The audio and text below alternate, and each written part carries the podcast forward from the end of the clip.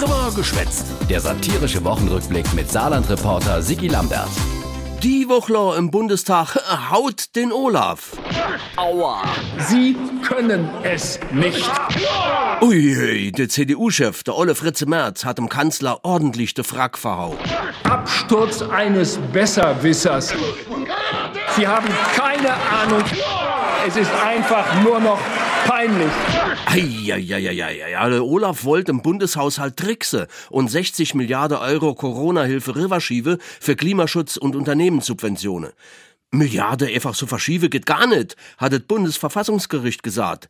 Wegen der Schuldebremse. Sie hätten es wissen können. Ja, schon, sitte Olaf. Mit dem Wissen um die aktuelle Entscheidung hätten wir im Winter 2021 andere Wege beschritten. Und wer hätte dann damals wissen können, dass das Verfassungsgericht sich an Grundgesetz hält? Da ist die Schuldenbremse nämlich verankert. Vieles im Umgang mit der Schuldenbremse war bislang rechtlich eher nicht eindeutig geklärt. Problem erkannt. Trotzdem hatte Olaf übrigens noch als Finanzminister in der Regierung Merkel die Milliarde verschob. Und wie soll es jetzt weitergehen mit dem Haushalt, Olaf? Es wird mit riesigem Tempo das vorangetrieben. Äh, vielleicht ein bisschen konkreter. Die Beratungen sind, wie sollte es anders sein, noch nicht abgeschlossen.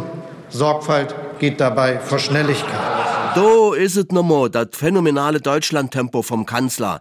Eigentlich weiß der Olaf genau, dass er die Schuldebremse lockere muss. Aber er verrätet noch nicht. Soll sich der olle Fritze Merz doch ruhig weiter ausdove. Damit Sie sich bitte keine Illusionen machen.